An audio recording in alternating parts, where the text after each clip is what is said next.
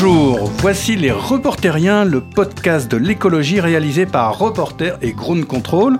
Nous parlons aujourd'hui à quelques jours de Noël, et bien d'un Noël autrement, qui sera une belle fête, mais une fête qui peut-être ne croulerait pas sous les cadeaux. Alors l'idée de l'émission, pour tout vous dire, eh bien on était l'autre jour avec Fleur Berlingen à une autre émission, euh, et ça discutait du Black Friday, de cette orgie consommatoire, et face à nous, enfin très gentiment, c'était très courtois, mais on avait un sénateur qui nous a dit, quoi, vous critiquez le Black Friday? Mais vous ne voulez pas aussi attaquer Noël. Eh ben si, en fait, on va aussi attaquer Noël, enfin le Noël, ou qui ne serait que des cadeaux, des courses commerciales dans les grands magasins, euh, cette orgie de consommation. Et oui, on a envie de fêter Noël, mais peut-être autrement. Et pour en discuter, bah, Flore Berlingen, bonjour. Bonjour. Vous dirigez Zero Waste France. C'est quoi au fait Zero Waste France alors Zero Waste France, c'est une association qui existe depuis plus de 20 ans et qui euh, défend la démarche euh, zéro déchet, zéro gaspillage. Les, ce sont les deux significations du mot waste.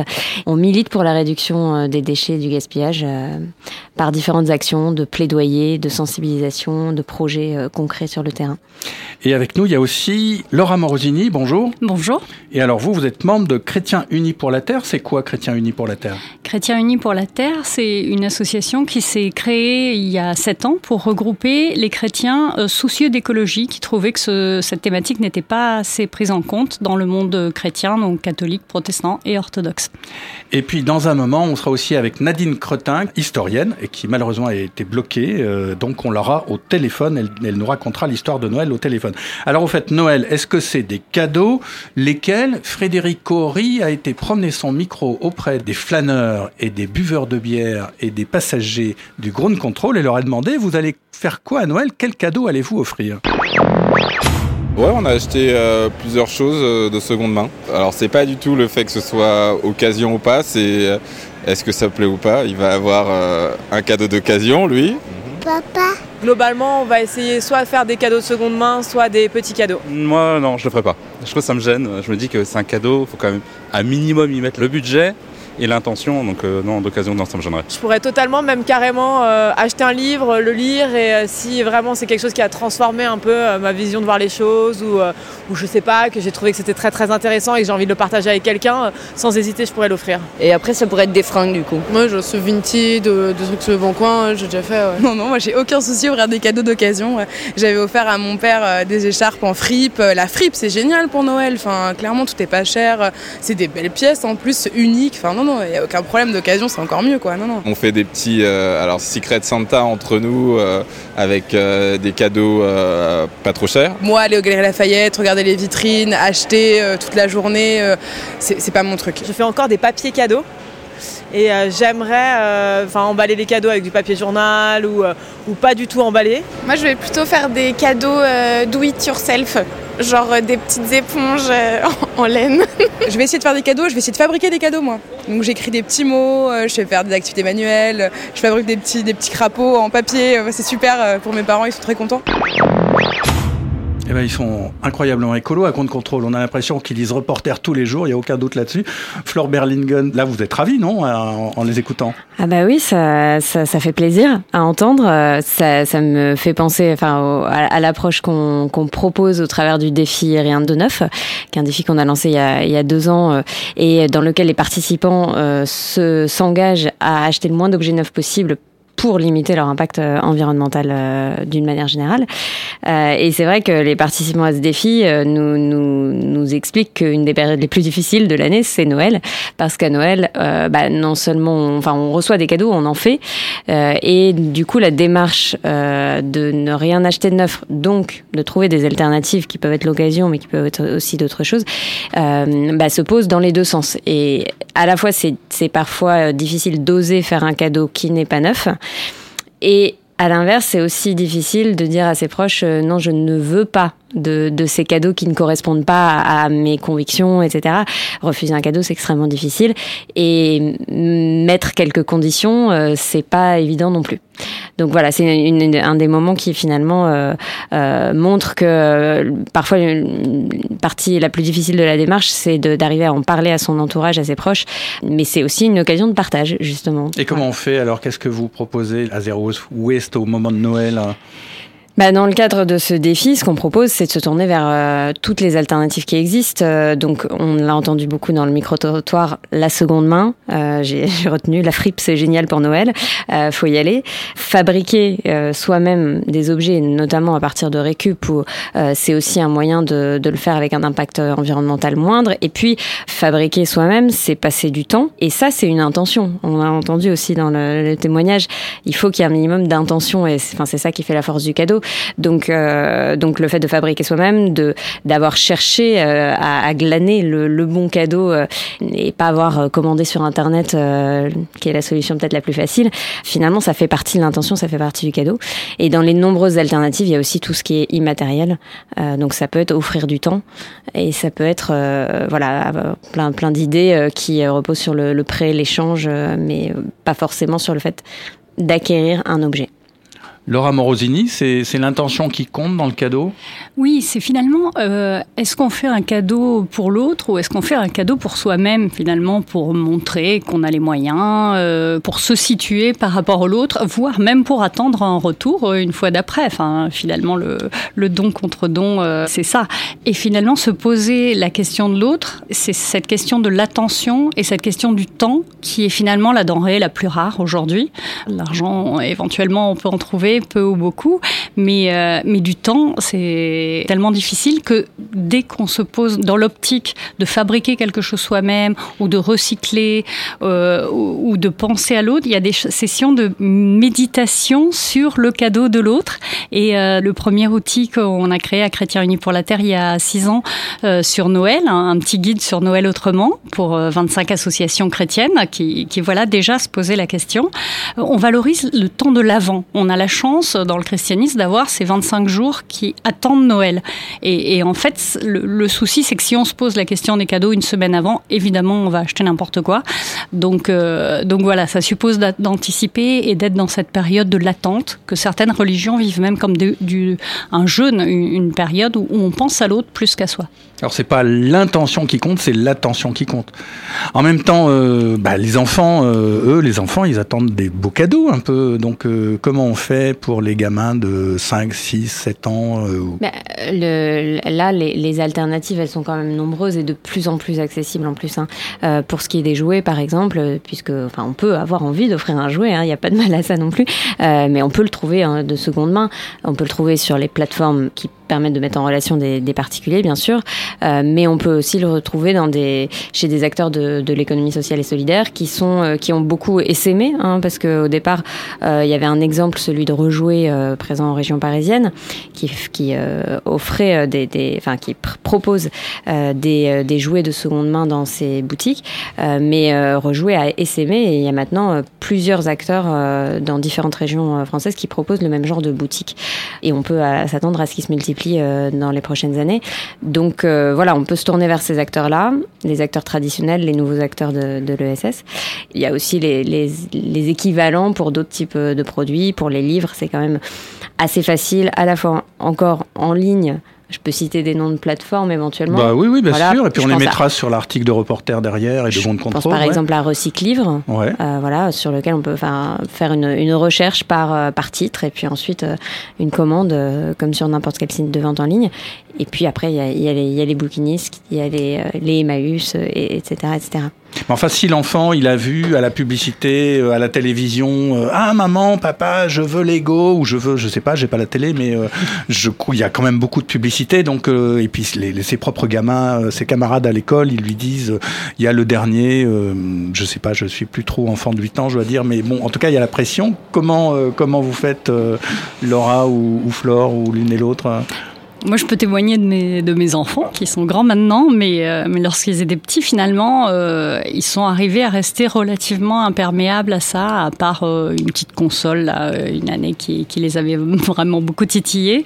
On a beaucoup recyclé, enfin, réutilisé des, cadeaux de la famille ou d'autres, euh, averti les gens de la famille. Ça aussi, l'avant, c'est important parce que dès le début du mois de décembre, on avertit euh, euh, les autres en disant bah, on, accepte de la seconde main, euh, n'hésitez pas, quelque chose qui vous a plu, qui vous a marqué, réoffrez-le. Parce que sinon, on n'ose pas, les gens n'osent pas la seconde main. Et puis, on a beaucoup fabriquer de déguisements. Et ça, c'est quelque chose de super, de fabriquer un déguisement exceptionnel. Moi, j'ai fabriqué des marionnettes. Alors, je suis pas du tout manuelle. Ça m'a donné l'occasion de m'initier. Euh, voilà, le Internet regorge de DIY sur ce genre de choses. Et, et on peut s'y mettre le, de, de, do, it yourself, de choses qu'on peut faire soi-même, hein, de tutoriels, exactement. Et même nous, on, on, en a fait à Chrétien Uni pour la Terre. Il y en a sur notre site pour fabriquer un déguisement de princesse russe. Euh, voilà. Flore Berlingen. Euh, Mais je crois que votre question, elle pose aussi la question du coup de, de, la publicité, parce que bon, évidemment, chacun peut trouver des astuces pour contourner ça, mais il faut aussi adresser le problème de manière plus collective, plus politique, etc. Et là, je pense que cette année, on a vu avec euh, justement les réactions face au Black Friday qu'il y avait un début de réaction d'opposition euh, à l'opération commerciale Black Friday, mais aussi plus généralement à, à, la publicité et à toutes les offres commerciales euh, qui, euh, qui, nous, qui nous inondent. Et cette, euh, cette réaction, elle, elle est pas seulement le fait de ce qu'on attend, c'est-à-dire les assauts écolos, les assauts anti-pub, etc., mais elle est aussi le fait de plus en plus de, de marques, de fabricants qui ne veulent plus tellement souscrire à ce modèle économique-là euh, de, de, surconsommation et qui préfèrent privilégier la qualité, euh, peut-être vendre un, un, peu moins, mais vendre un, un peu mieux euh, et ajuster éventuellement leurs tarifs euh, en fonction de ça. Et donc je pense que voilà, c'est aussi dans cette direction-là qu'il faut euh, qu'il faut travailler, que ce soit pour euh, des produits destinés aux adultes ou a fortiori pour pour les enfants. Il y a quelque mmh. chose, je pense, qui, qui, là, on se focalise beaucoup sur les cadeaux, euh, matériels ou immatériels, première ou deuxième main. Mais finalement, ce qui laisse des souvenirs de son enfance, c'est ce qu'on a vécu, parce qu'on a ouvert dans une boîte.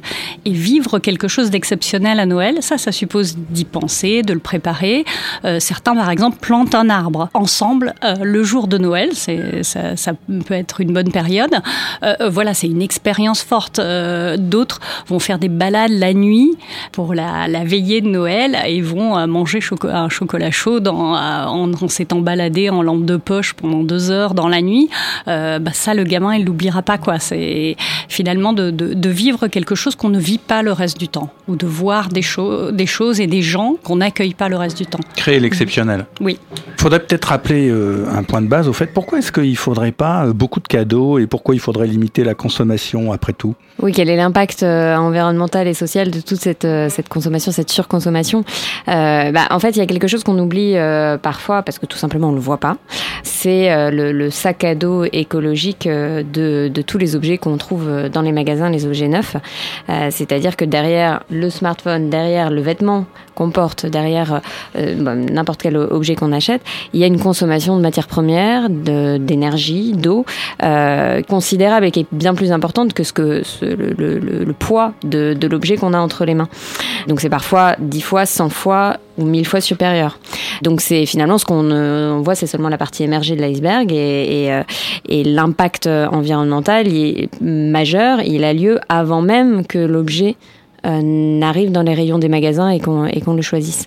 Euh, donc c'est pour ça que en fait, en réduisant sa consommation d'objets neufs, on a c'est un effet levier extraordinaire qu'on a. Euh, C'est-à-dire qu'on va faire bien plus que d'éviter un déchet une fois l'objet arrive en fin de vie. On va avoir cet effet levier de d'économiser toutes les matières premières, toutes les ressources qui ont été utilisées pour le produire. Euh, et donc ça c'est uniquement l'aspect environnemental, mais il faudrait aussi ajouter l'aspect social parce que on sait bien que la plupart des objets que qu'on achète aujourd'hui euh, sont produits euh, très loin dans des conditions euh, de production qu'on connaît d'une part pas toujours très bien et qui sont souvent des conditions d'exploitation. Je pense que c'est quelque chose qu'on peut aussi avoir en tête justement dans cette période de Noël où c'est absolument pas ce, ce modèle-là qu'on a envie de soutenir a priori. Alors en fait, on parle beaucoup de cadeaux mais euh, et de consommation, mais Noël c'est pas forcément seulement des cadeaux, c'est peut-être tout à fait autre chose. Et là, à nouveau, Frédéric Horry a été euh, promener son micro pour euh, bah, demander euh, aux gens de Ground Control, Noël, c'est quoi pour vous? Ça reste quand même une fête familiale pour nous. Pas du tout, on est complètement athée, donc euh, pas du tout religieux, mais plutôt l'occasion de se réunir. Euh... On va pas à la messe de Noël, quoi. Pour moi, Noël, c'est plus une fête commerciale. Et aussi euh, un moment où on peut retrouver sa famille. C'est sûr que c'est un peu commercial, mais euh, oui, c'est juste des bons moments avec les familles. Quoi. On le transforme en consumérisme alors que c'est un moment où on partage des choses. Et je pense que c'est plus important de, de, se concentrer sur les liens qu'on crée à ce moment-là de l'année où on se retrouve tous en famille. De se retrouver, de, de manger. Et de boire.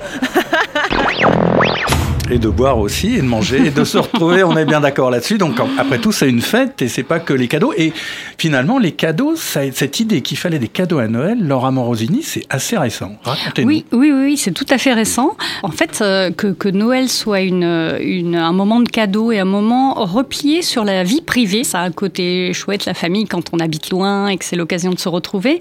Mais c'est aussi euh, une famille un peu étriquée, une famille euh, monocellulaire. Et ça, ça date du 19e siècle. C'est vraiment quelque chose qui date de l'époque victorienne, où on se, met... Euh, la, reine Victoria en La reine hein. Victoria, voilà, à la fin du 19e siècle. Enfin, elle a vécu très très longtemps. Euh, et, euh, et c'est une période où, avec une industrialisation très brutale, on se replie sur l'intérieur, sur les maisons et sur la famille. Et aussi une période où commencent à naître des grands magasins en Angleterre et aux États-Unis et en France aussi. Et les premiers qui ont fait des vitrines de Noël, c'est le Bon Marché euh, et un autre magasin qui n'existe plus qui s'appelait le magasin du Louvre à la fin euh, en 1878. Donc euh, c'est assez ancien, mais avant en fait on s'offrait pas spécialement de cadeaux. On mangeait ensemble. On verra que c'est quelque chose aussi lié à, à, la saisonnalité et aussi on le vivait de manière communautaire. on dit souvent que Saint François d'Assise est l'inventeur de la crèche. C'était des crèches vivantes à l'époque. Hein, on parle du XIIIe siècle et c'était des crèches qui avaient lieu dans l'église en fait et toute la communauté se retrouvait. On, on vivait pas ça euh, juste avec les parents et les enfants, mais on vivait ça dans une communauté d'espace, de, de lieux, une communauté qui avait une cohérence et où on partageait de manière plus large.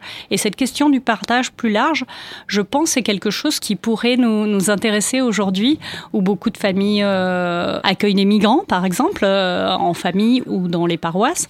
Voilà, cette place de l'hospitalité, il y a cette tradition aussi de la place à table réservée à, la personne solitaire, à la personne mal aimée aussi, à quelqu'un qui est parfois d'un caractère difficile.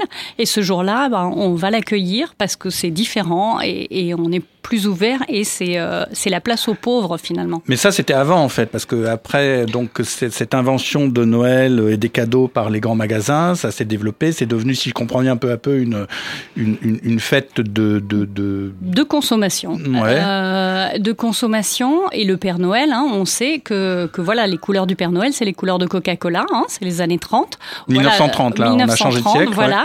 où le, le le Saint Nicolas euh, de la tradition a été transformé en, en Santa Claus, hein, c'est Santa Nicolas, c'est la même chose, mm -hmm. et a été transformé en personnage qui anime euh, les centres commerciaux et qui encourage à acheter.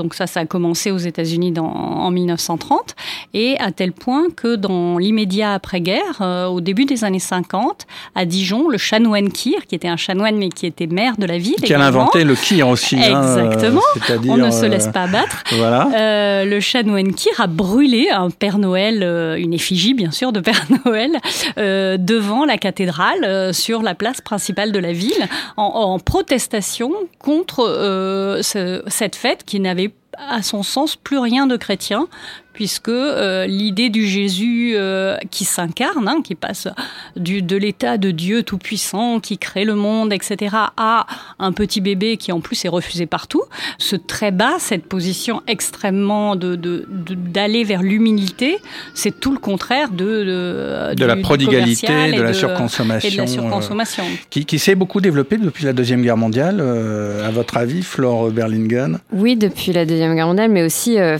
finalement, j'avais de rebondir sur ce que vous disiez sur les grands magasins euh, qui ont euh, un peu inventé ou encouragé cette pratique des cadeaux euh, qu'on se fait à cette période-là. Ce sont les mêmes grands magasins parisiens, mais aussi ailleurs, qui ont inventé les soldes. Euh, et, et, et, pourquoi ils ont inventé les soldes euh, C'est pour, euh, pour créer de nouveaux débouchés à ce qui est finalement une surproduction un, un peu inhérente euh, au modèle économique dans lequel nous, nous évoluons. Finalement, c'est intéressant de voir qu'il y a plein de stratégies qui sont déployées par les acteurs producteurs ouais. et distributeurs hein, pour écouler plus de marchandises. Enfin, on a dans l'ordre chronologique, euh, les stratégies d'obsolescence programmée, les, les, stratégies commerciales, les soldes et, autres périodes promotionnelles, la publicité, etc. Et puis euh, les, les, cadeaux de Noël ou ce type de temps fort euh, commercial. Et justement, la culture de Noël, enfin ce Noël-là de Coca-Cola, du Père Noël, elle est très récente. Mais Nadine Crotin, que nous avons au téléphone, Nadine Crotin, vous êtes historienne. Oui. C'était quoi le Noël? Alors, Laura Morosini nous a raconté rapidement comment Noël moderne avait été inventé par les grands magasins au, au 19e siècle pour, euh, bah, pour développer la consommation. En fait, Noël, c'est très ancien. C'est même avant, euh, avant cette fête chrétienne. Qu'est-ce que vous pouvez nous en dire? Avant, c'était le solstice d'hiver. C'est-à-dire que c'était les jours qui étaient autour du solstice, qui étaient célébrés, entre autres par les Saturnales à Rome, qui étaient des fêtes euh, qui étaient beaucoup moins débauchées que ce qu'on entend euh, par ce mot-là. Et euh, c'était avec des grands banquets domestiques, c'était on élisait un roi de fantaisie, les, les maîtres invitaient leurs esclaves à table. donc c'était des repas où tout le monde, on revivait l'âge d'or, où tous étaient égaux. Donc c'était des repas heureux. Et puis, il y avait aussi le culte du dieu Mitra, que l'on disait né de la pierre, un 25 décembre. Donc, euh, quand l'Église au IVe siècle, comme Saint Luc n'avait pas donné de date pour la naissance du Christ, à ce moment-là, euh, l'Église avait euh, donné plusieurs dates printanières pour sa naissance. Euh, puisqu'on disait que les bergers étaient dans les champs, euh, entre autres. Mais euh, on a donné donc plusieurs dates et c'est au IVe siècle que la date du 25 décembre s'est fixée. Et on a la première attestation en 354 et il semble que ça a été fixé vers 330. Peu à peu, donc cette fête après, c'est devenu vraiment la fête de la nativité mais on a conservé certains aspects comme le, grand repas. Les, Romains de la Rome impériale fêtaient la tabula fortunata, c'est-à-dire euh, la table qui portait bonheur, c'est-à-dire une table abondante où on mangeait beaucoup la veille des calendes de janvier. Donc ça correspond tout à fait à notre réveillon de la Saint-Sylvestre. Et euh, c'était euh, un repas où on mettait euh, beaucoup de mets sur la table et où on se réunissait joyeusement pour célébrer l'avènement de la nouvelle année. C'est-à-dire que c'est l'abondance, mais à un moment, vous l'avez dit, c'est le solstice d'hiver, c'est-à-dire le moment où la nuit est la plus longue, le moment où on est dans, dans l'obscurité, où on s'inquiète aussi des ressources. C'est un moment de disette presque, donc d'inquiétude. Et c'est ça que fêtaient ceux qui ne s'appelaient pas encore Noël, en fait. Alors, non, ça s'appelait pas Noël, c'était les calendes de janvier. On célébrait alors il y avait des étrennes, c'était des cadeaux que l'on donnait qui portaient bonheur. Entre autres, ces, étrennes ont donné euh, des douceurs, euh, du miel, des figues, euh, des choses, si vous voulez, qui étaient douces, qui annonçaient une, année, puisque les jours basculaient et redevenaient plus longs. C'était la naissance d'une nouvelle année, si on veut. Ces cadeaux, en fait, il y a déjà Ovide au premier siècle euh, qui se plaignait en disant euh, beaucoup préfèrent euh, recevoir une pièce de monnaie plutôt que du miel ou des figues. Alors Flore Berlingen, est-ce que finalement, dans la, débauche de consommation, il n'y a pas une façon, on veut se porter bonheur en gaspillant? Alors je vous avoue que je, découvre complètement là ce, ce, concept, enfin, c'est très intéressant hein, d'entendre cette analyse. L'abondance promet l'abondance, donc en fait, le, oui, le, gaspillage serait garant de la réponse à nos besoins futurs, euh, j'imagine. Bon, difficile de, de, répondre à ça, si ce n'est que, évidemment, je ne partage pas tout à fait ça, puisqu'on est dans une situation où le gaspillage euh, aujourd'hui compromet la réponse à nos besoins euh, futurs. Comme si le gaspillage était un porte-malheur, comme si on avait totalement inversé le, le, le sens de tout cela. Parce qu'en fait, Nadine Cretin, les, sociétés dont vous nous parliez, c'était des sociétés très paysannes, des sociétés où en hiver on sentait quand même le froid, on, il faisait pas chaud, on sentait quand même l'austérité des temps, et où les gens n'étaient pas dans une abondance matérielle, euh, comme c'est le cas dans un certain nombre de pays occidentaux comme la France, et pas pour tout le monde en France, mais quand même pour une large partie de la population. Donc là, on était dans des sociétés complètement différentes, non? Ah oui, oui, oui, c'était euh, très différent, effectivement. C'était pas des huîtres et du foie gras sur la table. Hein. Alors, euh, en Alsace, par exemple, on disait qu'il fallait un élément de l'air, un élément de la terre et un élément de l'eau. Alors l'élément de l'eau, évidemment, c'est le poisson ou les huîtres, si on veut. L'élément de la terre, c'était la viande de porc. On tuait le cochon facilement, donc euh, on mangeait du porc à cette occasion. Et puis l'élément de l'air, c'était les volailles, puisque les volailles ont des ailes. Fleur Berlingen. Oui, là, ce que je trouve intéressant, c'est que là, on voit que du coup, les, les, cadeaux, les présents, les, les douceurs qu'on offrait, ils étaient porteurs de sens. C'était des symboles euh, en soi. Et aujourd'hui, je pense qu'on peut retrouver un peu cette recherche de sens à travers des cadeaux bien choisis, euh, aussi de la part de, de, de, certaines personnes qui se creusent un peu la tête pour que leurs cadeaux reflètent leurs convictions et que ce soit pas euh, l'inverse. Donc on ait des cadeaux qui soient pas destructeurs euh, de, de l'environnement ou voilà. Laura Morosini. Je pense à, il y a l'environnement, mais il y a les relations aussi. Et souvent, la période de Noël est quand même une période de tension euh, où il y a tout un tas d'enjeux, de retrouvailles. Euh, et je pense que c'est l'attention aux relations, c'est un enjeu qui se prépare aussi. Peut-être des temps de réconciliation entre entre des gens qui, qui se croisent, mais en faisant plus ou moins la tête, euh, de manière forcée. Il y a une préparation spirituelle, je pense, ou, ou intérieure. On, voilà, on peut ne pas adhérer à, ce mot de spiritualité, mais euh, je pense que beaucoup de gens méditent, beaucoup de gens prennent des temps de silence et, se préparer à ce temps-là, se préparer dans une intériorité, euh, c'est quelque chose qui va le faire vivre différemment. Si on sort de là avec le sourire, avec de la joie et en ayant construit de la beauté ensemble, bah, ça sera gagné. Moi, j'entends autre chose quand même dans ce que nous dit euh, Nadine Crottin, qui est pas forcément contradictoire, mais qui est que c'était une fête de des cycles de la saison. C'est une, fête de la lumière, c'est une fête de résistance en quelque sorte à l'obscurité ou de renaissance, euh, où l'abondance surtout de mai, de, de, miel, de suavité, comme on nous disait, était pour euh, changer un peu euh, le, le, le, régime très sobre de l'hiver. est-ce que, et d'un point de vue écologique, est-ce que c'est pas aussi retrouver ces cycles que finalement dans le Noël consommation du capitalisme ou de la société de gaspillage, on, on perd parce qu'après il y aura les soldes, avant il y avait Black Friday et puis ils vont inventer et finalement, il y, a, une perte du cycle du temps parce que de toute façon, il faut toujours consommer et toujours trouver une occasion de gaspiller. Oui, c'est sûr qu'on est, on est absolument déconnecté aujourd'hui euh, du rythme des saisons et, et Noël pourrait être une occasion de retrouver cela. Nadine Crotin, en tant qu'historienne, comment vous vous sentez le Noël tel qu'il est perçu aujourd'hui? Ce que l'on oublie beaucoup, c'est que Noël est une époque de réconciliation, mais vraiment euh, profonde. Les familles se retrouvent, euh, parfois euh, éloignées. Bon, même si elles sont recomposées, de toute façon, il y a quand même une chaleur. Et ça, c'est beaucoup plus présent qu'on ne le croit. On parle toujours de tension, etc. Mais évidemment, tous les repas de famille, il y a toujours des personnes pour penser différemment euh, dans la famille. Donc c'est possible effectivement qu'il y ait euh, des tensions euh, à Noël comme un anniversaire, etc. Par contre, ce que vous n'avez pas lors d'un anniversaire ou lors d'une autre fête, comme un mariage par exemple, c'est cette ambiance chaleureuse, ces moments de, pur bonheur, entre guillemets, que l'on peut vivre euh, au cours du repas de Noël. Les Américains euh, ont, cette, euh, ce repas qui est à ce sens justement au moment de Thanksgiving, qui est à la fin du mois de novembre. Et on invite, par exemple, des personnes seules. Bah, c'est pareil, en fait, on va inviter des personnes seules au repas de Noël. enfin, en tout cas, moi, j'en connais.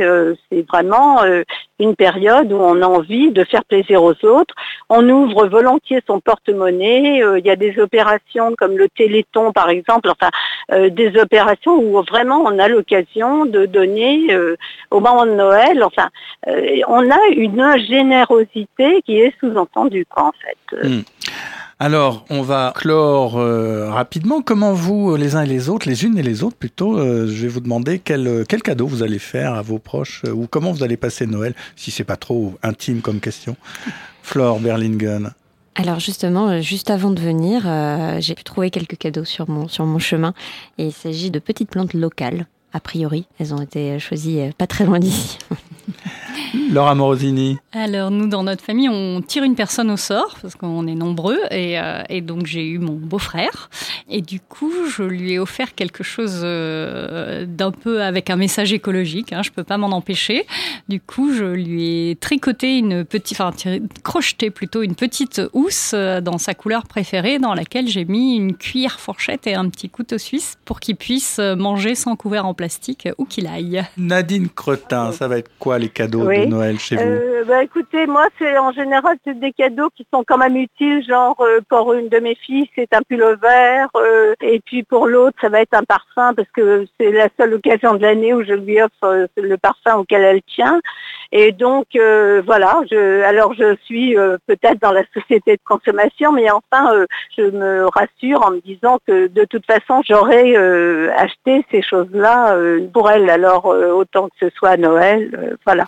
Euh, en revanche, je ne fais pas de papier d'emballage. Alors ça, j'évite de le faire. Euh, je mets mes cadeaux dans des pochettes, euh, soit des pochettes en tissu. euh, J'improvise en fonction du cadeau, mais je ne le mets pas dans du papier d'emballage euh, pour ne pas avoir à jeter du papier inutilement. Vous pouvez faire comme les Japonais avec le fukukoshi. On a fait un article sur Reporter récemment. Il y a un podcast aussi, comment faire le fukukoshi, c'est-à-dire des emballages. Je prononce mal? Je crois que c'est Furoshiki, mais euh, bon. Ah, je- furoshiki, voilà, pardon.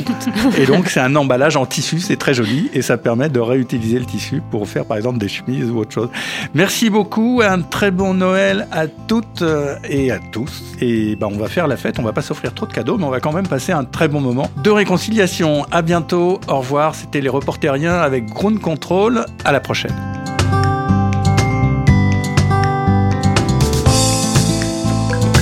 Les Reporteriens, un podcast de grande contrôle réalisé avec Reporter, le quotidien de l'écologie.